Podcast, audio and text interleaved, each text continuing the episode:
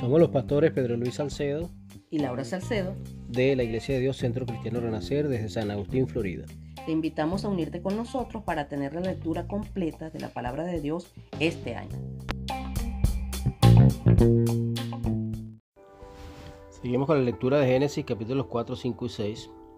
En Génesis capítulo 4, eh, ya ellos habían sido echados del Edén, Adán y Eva, por el pecado que habían cometido. Les tocó trabajar duro para ganarse la vida. Adán y Eva tuvieron un primer hijo que llamaron Caín y luego un segundo hijo que llamaron Abel. La historia nos cuenta que Abel fue pastor de ovejas y Caín labrador de la tierra. También dice que ambos trajeron ofrendas a Jehová y antes de considerar las ofrendas, eh, podemos hacer un paréntesis para decirles que fueron sus padres los que seguramente les enseñaron la importancia de honrar y adorar a Dios con todo nuestro corazón, de traerle lo mejor.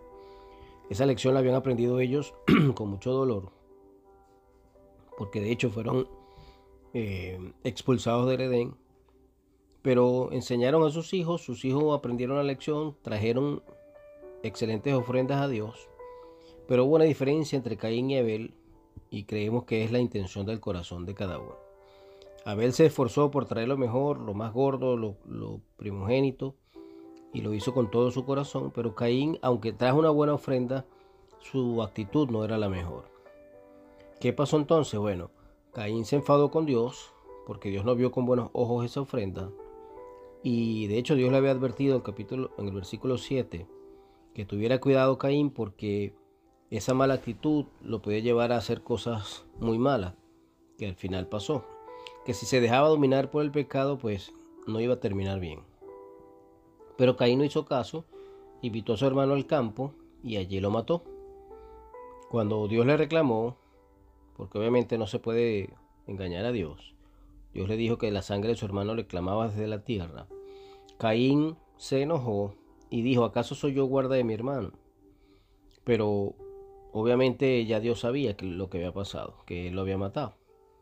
Así que fue castigado Caín y Dios le puso una marca le dijo que sería errante extranjero en la tierra. Eh, le puso una marca para que no lo mataran. Luego, bueno, se menciona a los descendientes de Caín, finalmente que Adán y Eva tuvieron otro hijo, al cual llamaron Set, que significa sustitución, porque había sustituido a Abel.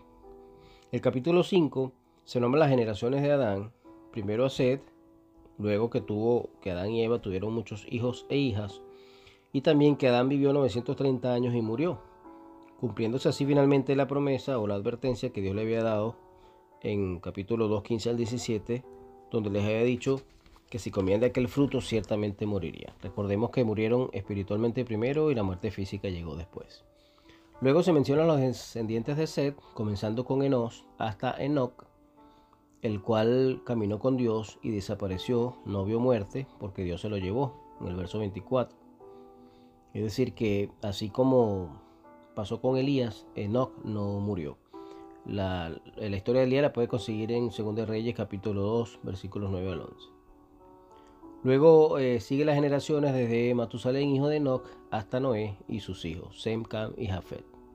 En el capítulo 6 eh, se narra que los seres humanos eh, comenzaron a multiplicarse y que la maldad también se multiplicaba con ellos. Eso era producto del pecado.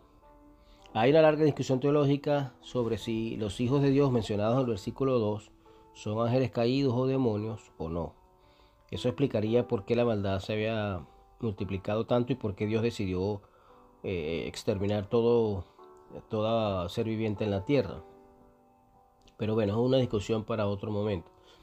Eh, lo cierto es que la maldad se había multiplicado. Eh, había mm, mucha contaminación y su deseo siempre era hacia el mal. Así que Dios estableció un lapso de tiempo de 120 años para aquella generación. Desde los versos 5 hasta el 8 se menciona que la maldad se ha multiplicado, que Dios destruiría la tierra con todos sus habitantes, pero Noé halló gracia delante de Dios.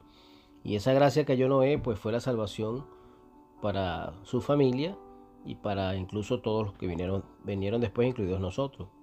Dios habló a Noé, le comentó sus planes de destruir la tierra, le mandó a hacer un arca con instrucciones muy precisas. Luego le dijo que, eh, que traería un gran diluvio y que establecería un pacto con Noé y que se salvaría él con su familia por, entrar en el arca. Después le mandó a Noé que metiese en el arca a los animales terrestres y a las aves, así como alimento para ellos y para los animales.